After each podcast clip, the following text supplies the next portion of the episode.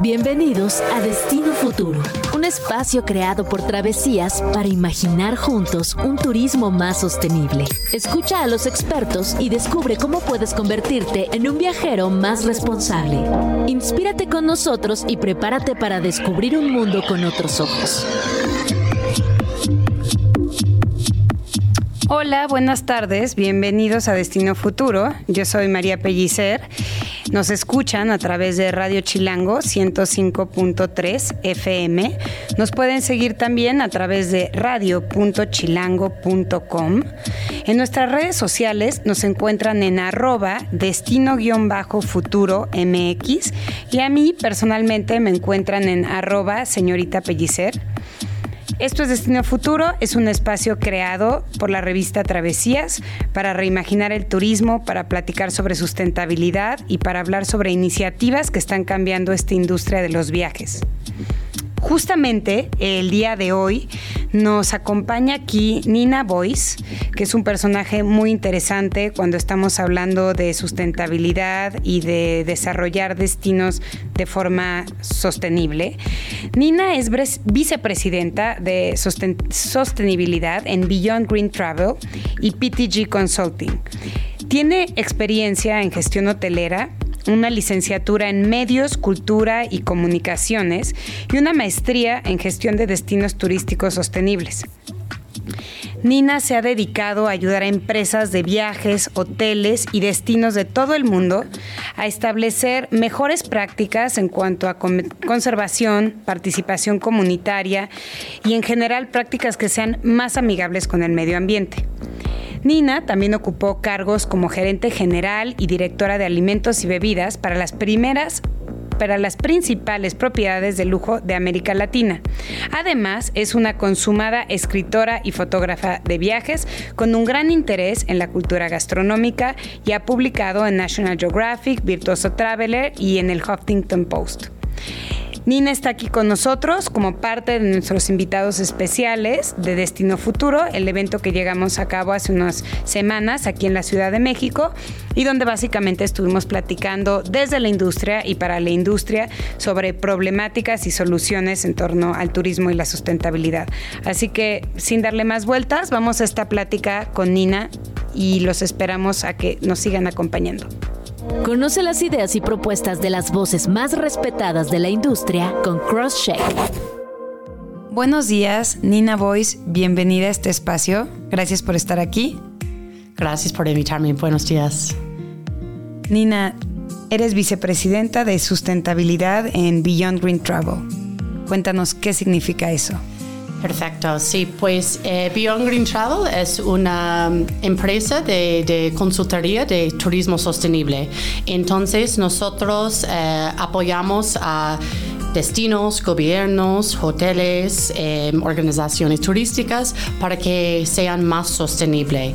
Y pues em, trabajamos por, todo el mundo y cuando digo turismo sostenible, eh, estoy refiriendo a turismo que apoya a la protección del medio ambiente, que apoya a la protección y celebración del patrimonio cultural y natural y también que brinda em, oportunidades socioeconómicas a comunidades locales. Y por eso decimos que los tres pilares fundamentales de turismo sostenible son la naturaleza, la cultura y la comunidad. ¿Y cómo llegaste ahí, Nina? ¿Cuál es tu trayectoria? ¿De dónde vienes? Eh, bueno, soy originalmente de Maine, es el estado más noreste del país eh, en Estados Unidos. Y pues yo originalmente estudiaba eh, comunicaciones en, en, Nueva York, pero después de muchas cosas llegué en Perú originalmente como recibí una oferta para, para eh, ser gerente de un hotelería, hotel eh, por la costa de Perú. Y desde allí eh, me estaba dedicando a, la gestión de hotelería y hoteles por diferentes partes de Latinoamérica. Y pues por ese camino empecé a trabajar con hoteles que estaban muy enfocados en prácticas sostenibles y estoy refiriendo a eh, alimentos que se crecen eh, en una manera regenerativa y orgánica, biodinámica, y pues em, también que apoya a comunidades locales y que em, ayuda a diferentes empresas locales y pues también que estaban involucrados la experiencia de los huéspedes con sus proyectos de sostenibilidad. Entonces, por ejemplo, yo trabajaba aquí en México en diferentes hoteles y, por ejemplo, eh, en una tuvimos una finca de, um, fue una cafetería, ¿no? Entonces eh, cultivamos eh, café, lo... lo em, una finca cafetalera. cafetalera, eso es, sí, sí. Y pues nosotros em, hicimos todo del producto desde la planta hasta la taza de cafecito y nosotros invitamos también a los huéspedes para ver y tener esa experiencia de hacer su propio café. y todo fue cultivada por una manera muy sostenible y pues eh, esas experiencias em, eh, me habían abierto los ojos a las posibilidades de cómo empresas y hospitalidad pueden ser más sostenibles y puede eh, conectar los puntos entre la naturaleza, respetando y celebrando la cultura local, brindando oportunidades a comunidades locales y también eh, para dar la experiencia al huésped también, ¿no? Porque ah, muchas veces nuestros huéspedes em, llegaron eh, al hotel y tal vez no sabían mucho de lo que es sostenibilidad, pero cuando se fueron fue como, ah, ahora entiendo y quiero hacer esas cosas en mi, en mi casa, ¿no? En mi propio hogar. Entonces para mí fue, estaba muy inspirada por eso y pues por, eh, por un camino muy interesante em, recibí la oportunidad de trabajar con National Geographic eh, aquí en México primeramente con un proyecto que se llama Em, eh, Sierra Gorda, es una biosfera en, en, Querétaro. Y pues desde ese momento em, también me, me, abrió los ojos a cómo em, empresas pueden ser sostenibles. Eh, personas pueden vivir su vida en una manera más sostenible, ¿no? Pero también para ver qué destinos eh, como eh, un destino que consiste de muchos grupos de diferentes interesados eh, que pueden colaborar y, no sé, eh, hacen una gran diferencia en proteger la naturaleza, medio ambiente, pero también que se pueden crecer oportunidades y crear oportunidades para comunidades y gente para tener empleo, para um, ganar dinero por compartir su propia cultura, sus tradiciones, todo eso. fue como un aha momento para mí y y pues desde ese momento yo decidí que eh, aquí quiero estar, quiero trabajar en, este mundo. Y cuéntame un poquito más de ese, de ese proyecto en la Sierra Gorda. Sí, eh, fue eh, increíble, pues es increíble el trabajo que hacen. Em, yo me fui a, asesorar el proyecto como tal, eh, fue en la categoría porque estaba asesando por un premio internacional de la protección del mundo em, de naturaleza o el mundo natural. Y pues cuando llegué vi que fue mucho más que protección del medio ambiente, ¿no?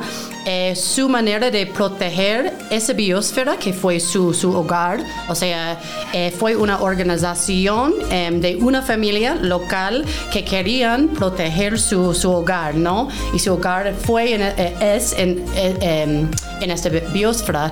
Entonces, la manera de, de, protegerlo fue para crear muchos diferentes canales que estaban conectados.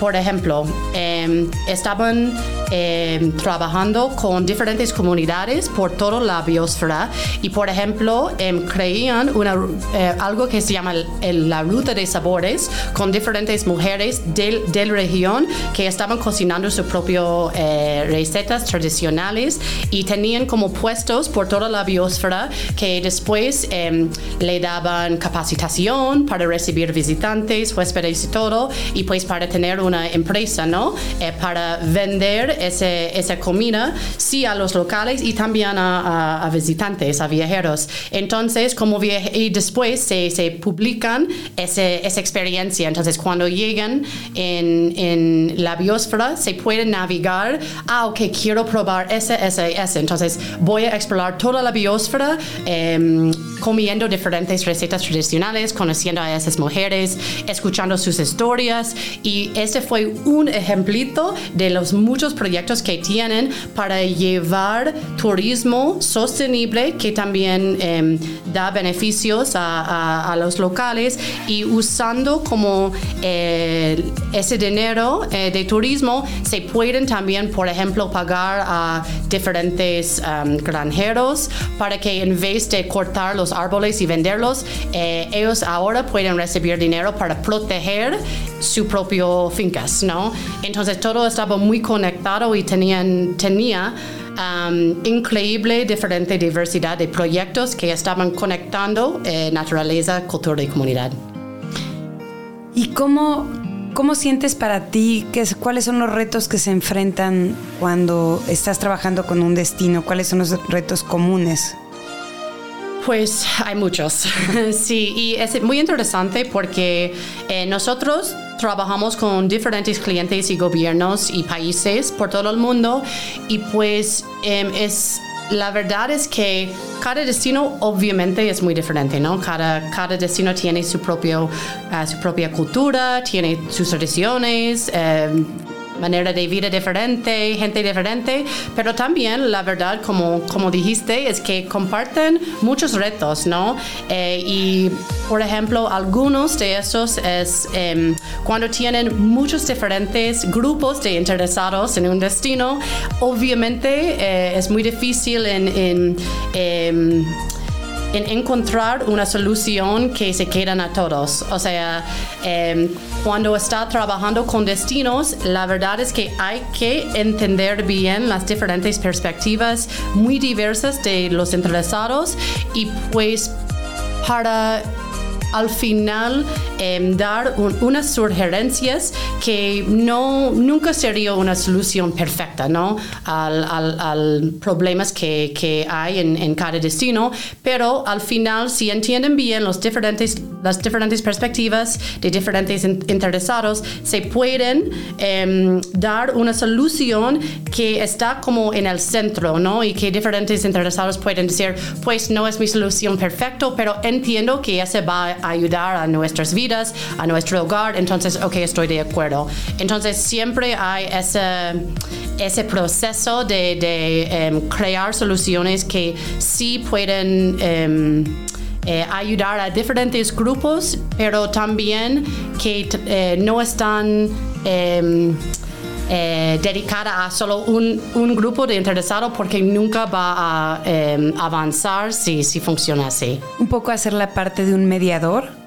¿Sería? Sí, exacto. Es, es, es más que nada, ¿no? Porque la otra cosa es cuando eh, cuando yo trabajo como consultoría, no es mi, yo no siento que es mi Em, derecho en, decir a ninguna persona que yo sé, yo sé algo y tú no, entonces hágalo así, ¿no?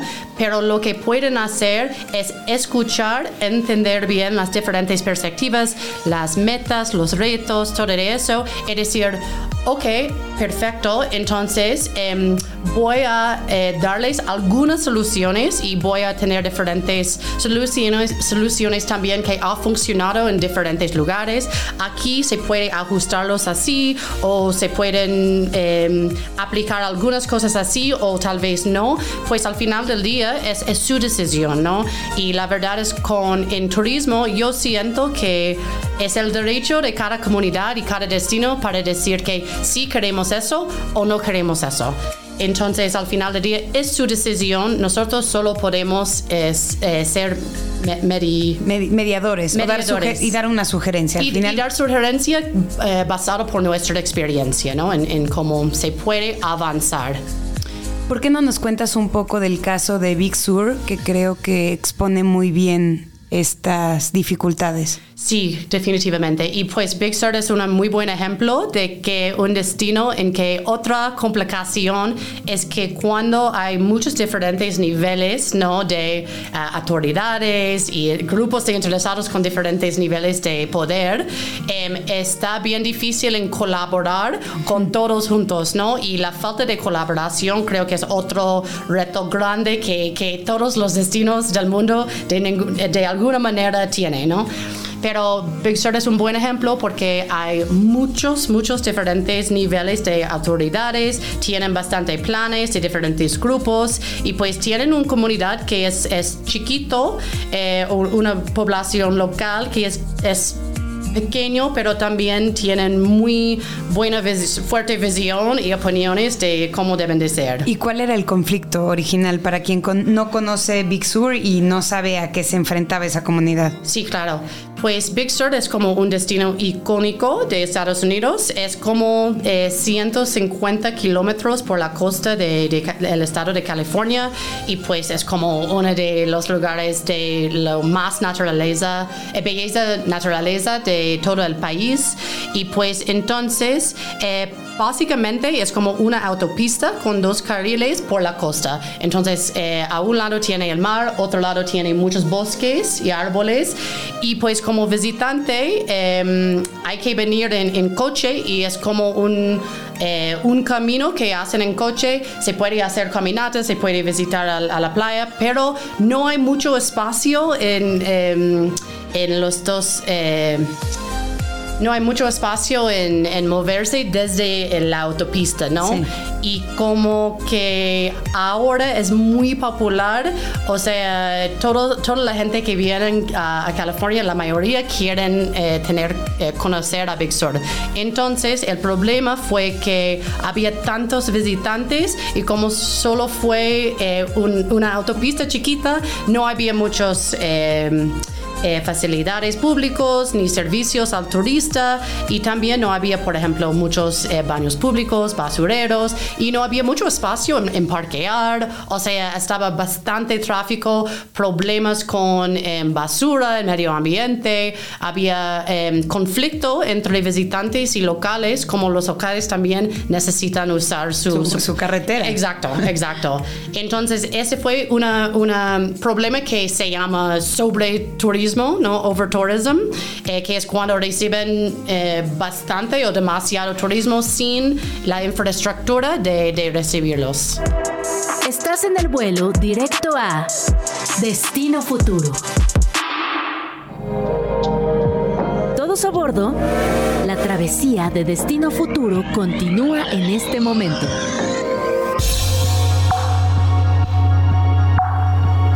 Estamos de regreso en Destino Futuro.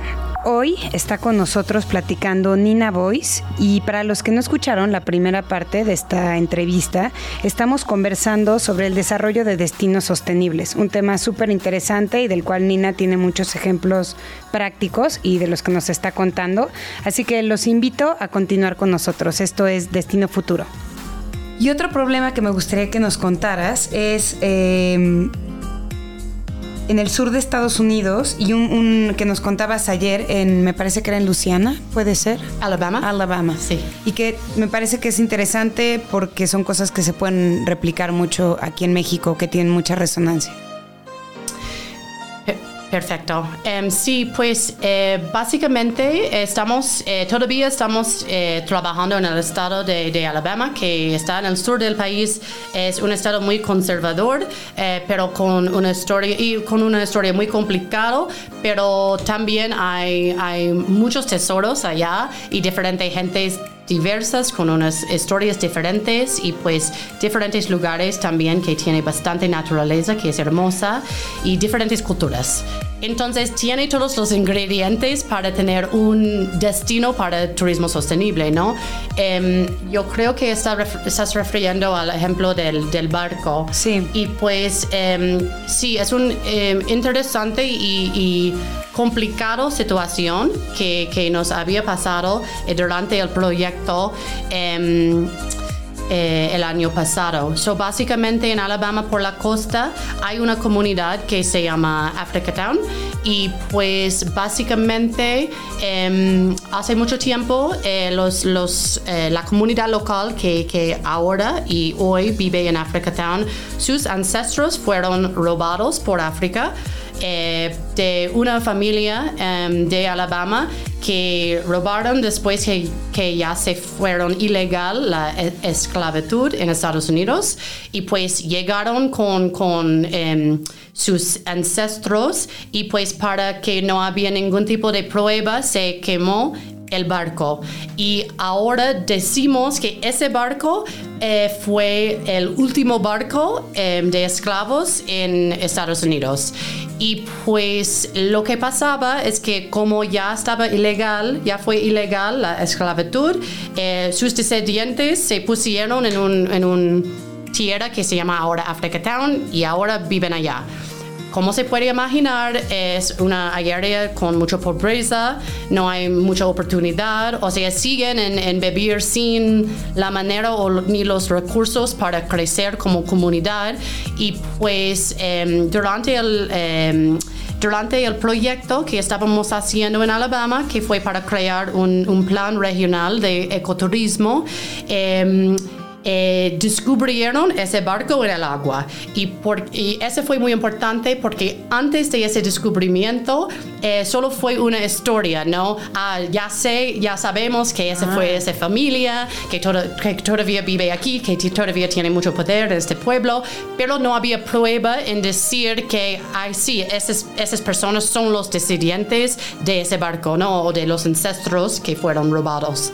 Eh, en 2019 se descubrieron ese barco, después se, encontraron el DNA adentro del barco que eh, científicamente eh, se puede decir que sin duda, esos son los descendientes de los ancestros que fueron robados y fue eso. Eh, lo, lo, que falta estaba que la familia dice que pues no fue nosotros, ¿no?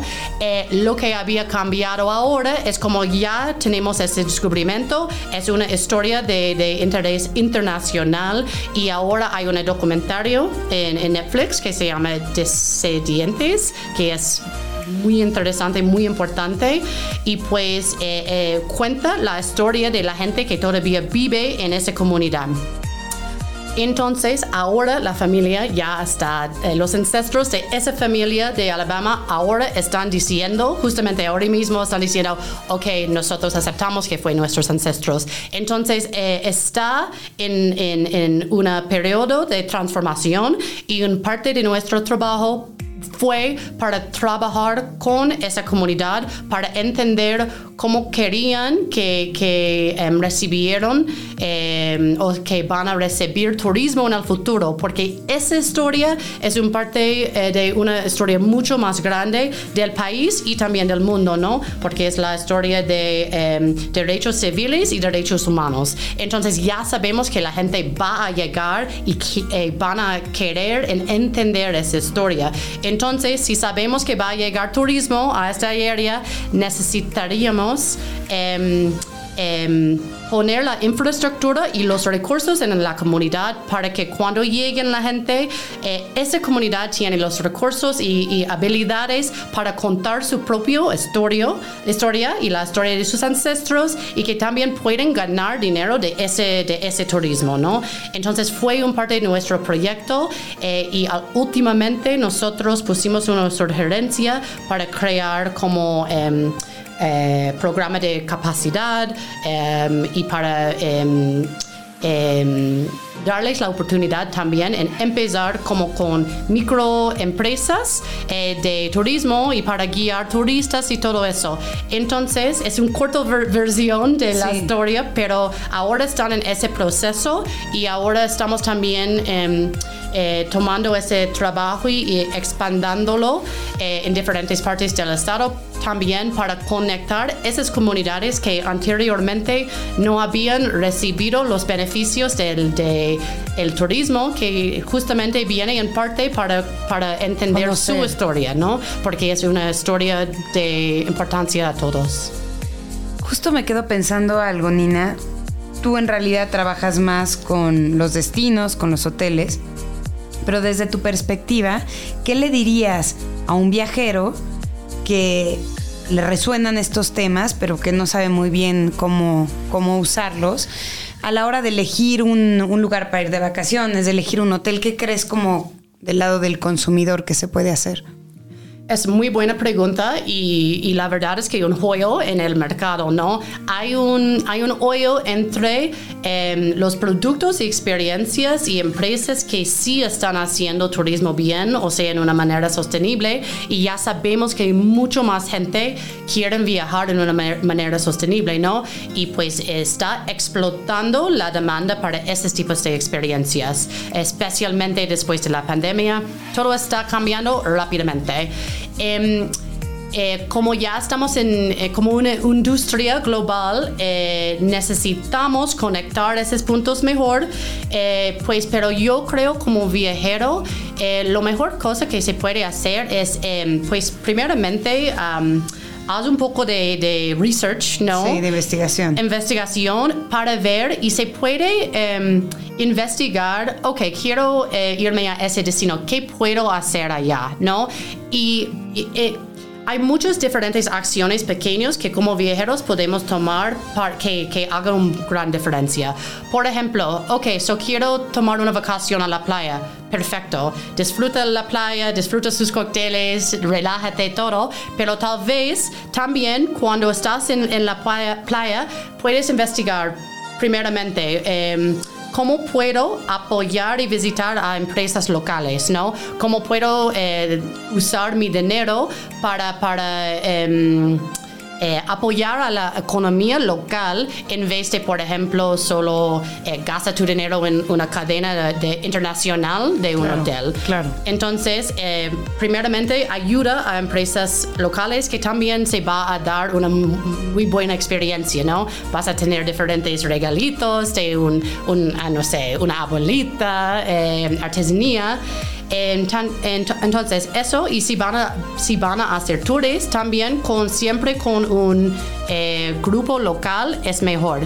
Y si tienes tiempo para dar un poco de research en los, por ejemplo, las empresas de tours, se puede ver, ok, ese tour dice que vamos a eh, vamos a explorar la aérea.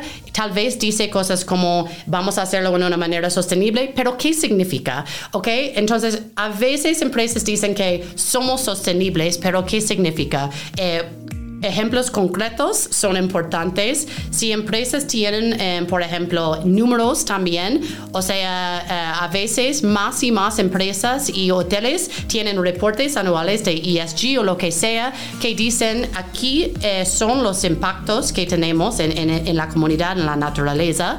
Entonces, ese siempre es una buena señal. Pero si no tienen eso, siempre pueden también llamar. O sea, si voy a, a México y quiero tener una una, eh, tour de cultura, puedo preguntar, ok, entonces, ¿dónde vamos? ¿Cómo llegamos? Eh, eh, ¿qué, vamos a, em, tener la experiencia? ¿Cómo vamos a apoyar a diferentes empresas locales? y Em, en qué manera estamos apoyando y también teniendo una buena experiencia muy local. Si un tour dice que ah, vamos a esa cadena o vamos a ver algo pero solo desde el bus, pues es diferente que vamos a, darte un tour muy local en una área natural con guías locales para comer algo muy rico en una sala de una empresa local, cosas así.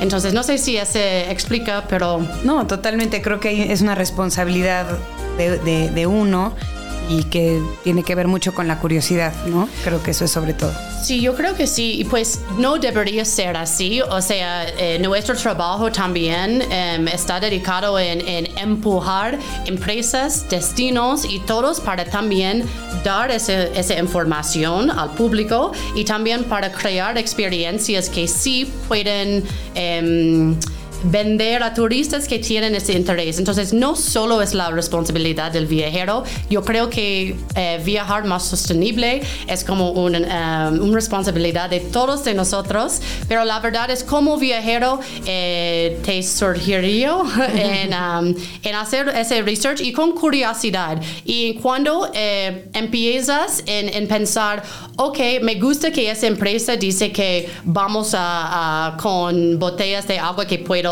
rellenar, en vez de... Eh, todo es puro de, plástico. plástico de solo uno uso, em, pues señales así se pueden poco a poco entender, ah, ok, entonces eso me encanta. Y durante em, Destino Futuro había tantos ejemplos de empresas locales mexicanas eh, en que se pueden tomar una vacación en, en, la naturaleza en una manera muy sostenible que apoya a comunidades, que protege a la, a la naturaleza y que también eh, como viajero vas a tener lo, lo, más buena experiencia cuando viajas así, ¿no?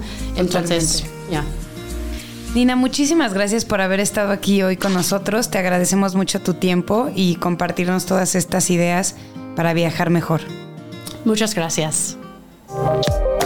La espera también hace parte del viaje. Checa nuestras recomendaciones para hacer tus traslados más entretenidos.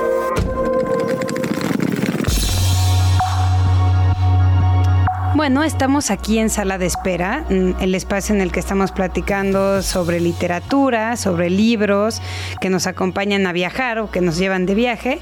Y hoy está otra vez con nosotros Brenda Legorreta del equipo de Bookmate México. Bienvenida, Brent, ¿cómo estás? Hola María, muy bien, muchas gracias. Gracias por estar aquí otra vez. Desde la semana pasada, nuestros amigos de Bookmate nos están acompañando en este segmento para platicar de literatura, de viajes y de destinos. Nada más les voy a recordar que con el código Destino Futuro pueden activar un mes gratis en Bookmate. Así que ya saben, bookmate.com slash código. Bren, ¿de qué vamos a platicar hoy? ¿Qué libro seleccionaste para que platiquemos? Hoy les traigo un libro muy especial del poeta Joseph Brodsky. Es un poeta eh, que fue premio Nobel, muy reconocido y cuando se habla de Venecia, es imposible no ir a este libro que se llama Marca de Agua, que él escribió, en, lo publicó en 1989. Y es un libro en el que él intenta hacer un retrato de Venecia, pero es el retrato más completo que puede haber de, ese destino. Eh, creo que, ¿te acuerdas como cuando hemos tomado talleres con Leila Guerreiro que decía, yo escribo los perfiles para que quien quiera saber algo sobre Fito Páez o Aurora Venturini forzosamente tenga que consultar el mío como el génesis de ese perfil. Así es este libro sobre Venecia. Toda persona que le guste eh, Venecia creo que va a disfrutar muchísimo esta lectura. O que sueñe con ir a Venecia. O, que, o que quiera ir, exacto. Eh, lo puede conocer previamente. Es una especie de ensayo, como un mosaico, va contando anécdotas y recuerdos, porque Brodsky fue exiliado de Rusia, eh, vivió en Estados Unidos muchos años y era amante de ir a Venecia cuando nadie quiere ir, que es en invierno. Entonces creo que pasó 17 inviernos ahí para trabajar en su obra poética y siempre lo cuestionaban, sobre todo su editor estadounidense, neoyorquino, ¿por qué vas en esa estación? ¿no? En donde la humedad y el frío es, es tremendamente eh, duro. Y bueno, pues él habiendo crecido cerca del Báltico, eh, pues yo creo que era una, especie de, nostalgia de volver a ese, ese clima. A ese clima, yo supongo, ¿no? Pero hace una descripción, es una, con una prosa poética muy agradable, hace una descripción de Venecia desde sus estructuras y su arquitectura, la llama la ciudad eh, de los leones, los monstruos que, que, que, acompañan a las edificaciones, pero lo que más me gusta es el inicio. Y cuando yo volví a, Venecia después de haber leído este libro, me acordé de, él y fue por el, el olfato. Él narra cuando llega a la estación eh, de Venecia que a fuerza tienes que esperar el vaporeto para cruzar y llegar a cualquier embarcadero, ¿no? Del hotel o donde el, Airbnb donde te vayas a quedar, que siempre te va a invadir un olor Sí. Un olor a alga, algas heladas.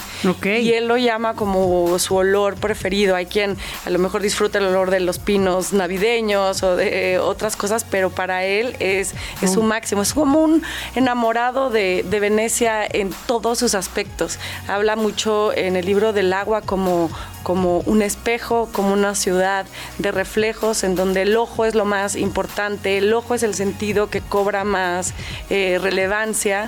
Em, eh, eh, nos habla también mucho de cosas muy chuscas, como todo el mundo empezó a regalarle cosas, objetos sobre Venecia al ser él un fanático ¿no? de, de esa ciudad y de ir ahí.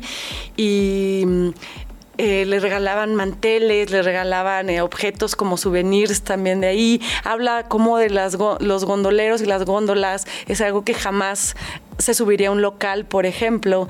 Eh, sí, muchas reflexiones también sobre el turismo, ¿no? Sobre el turismo, hacia el final, sobre todo, habla del, del futuro de, de, Venecia, y esto es un libro que se publica a finales del, del siglo XX, y ya había esta preocupación porque cada vez eh, se va hundiendo más la ciudad, y es lo que dicen, ¿no? Y, él, él, él, teme y pone la advertencia ahí de que se convierte en una Atlántida, y sería una pérdida eh, terrible. Claro. Y, y a él propone una solución muy drástica. Así, eh, él dice, para, para, salvar a Venecia yo la protegería de los mares de, humanos, que lo que único que hacen es generar basura y, con, y eso va entorpeciendo todo como el ciclo natural y vital de, de, la ciudad. Súper interesante. Recuérdanos otra vez el nombre del, El nombre es Marca de Agua. Sí. Em, y el autor es Joseph Brodsky. Lo encuentran en Bookmate. En Bookmate. De acuerdo. Y, eh, es difícil encontrarlo también ahora en librerías, porque, o a lo mejor si lo encuentran va a ser en un precio elevado por la traducción.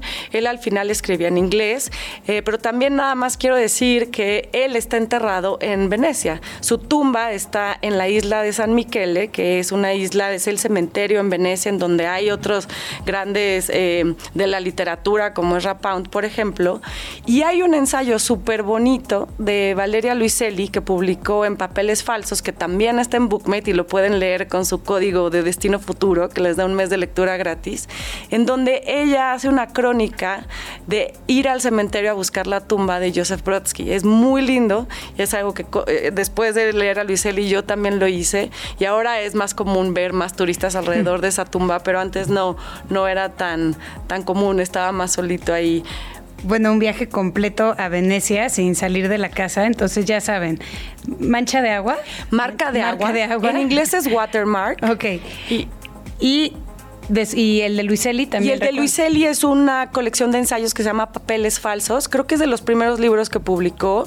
Eh, no recuerdo ahora el nombre del ensayo en sí, pero se llama algo así como Medio Cuarto de Joseph Brodsky. Es el primero de la colección y vale la pena. Después de leer Marca de Agua, eh, leer este ensayo de Luis Eli. Creo que funcionaría perfecto para entender y conocer algo de Venecia eh, sin haber ido o si ya fuiste para revivirlo. Totalmente. Muchísimas gracias, Bren, por estar aquí. Gracias por compartir este espacio con nosotros. En cada rincón del planeta surgen ideas en pro de un turismo más sostenible. Estas son algunas de las más relevantes.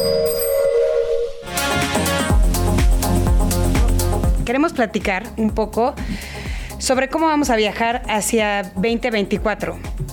Eh, estuvimos recientemente en una conferencia de prensa con Expedia, que son pues esta agencia de viajes que mueve muchísimos viajes y que presentó una serie de tendencias que nos parece que pueden ser interesantes para tener en la mira para el próximo año. Eh, entre, entre las tendencias que, ellos empiezan a, vislumbrar para, para, el año que viene son eh, lo que llaman el pronóstico set jetting, no jet setting, sino set jetting, que son básicamente elegir un destino influenciado por una serie de televisión. Este es el caso de Tailandia, por ejemplo, con la tercera temporada de White Lotus, de Rumania con la temporada 2 de Merlina, Malta por Gladiador, París por Emily in Paris, Tierras Altas de Escocia por Outlander, etc. Para ellos hay una clara conexión entre las series de televisión y la forma en que los viajeros están eligiendo sus destinos. Otra de otros de los lugares eh, que, están recibiendo más viajeros por causa de series de televisión es Corea, después del juego del calamar. Eh, están los Cayos de Florida y las Bahamas, después de Bad Monkey. Eh, y Grecia por la serie de acción y espionaje Argyle.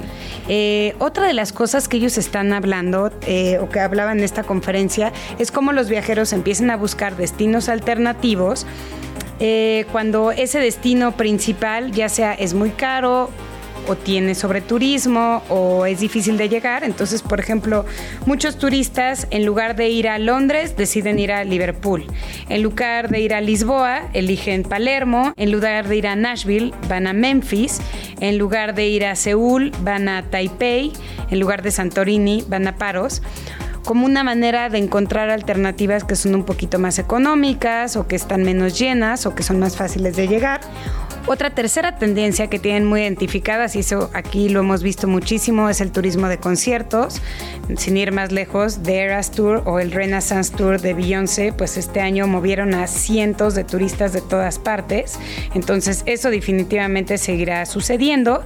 Y otro que la verdad nos pareció muy interesante y del que se habla cada vez más son los viajes sin alcohol o los viajes donde las experiencias están centradas mucho más en la naturaleza, en el bienestar y en los temas gastronómicos se ofrecen programas de mocktails o de cócteles que no contienen alcohol porque cada vez es una preocupación más grande de los viajeros. De hecho, aquí hay un dato que me parece muy interesante que dice más de la mitad de los, de los mexicanos asegura, 61%, que el próximo año es posible que reserven un viaje de detox, o sea que súper interesante. Y finalmente, y muy conectado, pues los hoteles con vibra. Y esto pues tiene también que ver mucho con esta cosa sobre elegir un lugar que te suene como viajero, que te, que te, con el que conectes. Dice, un 82% de los vacacionistas mexicanos está dispuesto a pagar más para hospedarse en un hotel que vaya en sintonía con su vibra. Así que unas tendencias súper interesantes. Estaremos viendo si, si es verdad que va por ahí. También se habla mucho sobre turismo al aire libre e incluso sobre generación de, itinerarios a través de inteligencia artificial. Así que vamos, vamos a ver si es así. Estas son un poco las tendencias que están detectadas para el 2024. Ya estaremos platicando de todo eso. Y bueno, pues continuamos en Destino Futuro. Estás en el vuelo directo a Destino Futuro. Muchísimas gracias por habernos acompañado en este capítulo de Destino Futuro. Yo soy María Pellicer, me encuentran en arroba señorita Pellicer, nos pueden seguir también en arroba destino-futuro MX y en todas las redes de Radio Chilango. Esto es Radio Chilango 105.3 y nos vamos a escuchar aquí la semana que viene. Ya saben que si tienen ideas, comentarios, sugerencias para incluir aquí en este programa que dedicamos al turismo y la sustentabilidad, nos pueden escribir a hola. Muchísimas gracias por acompañarnos. Nos vemos la semana que viene. Por hoy hemos llegado a nuestro destino futuro. Esperamos que, igual que nosotros, hayas disfrutado de este recorrido. Síguenos en nuestras redes sociales y suscríbete a nuestro newsletter si no quieres esperar a nuestro próximo capítulo para recibir tu dosis de inspiración. Radio Chilango, la radio que... ¡Viene, viene!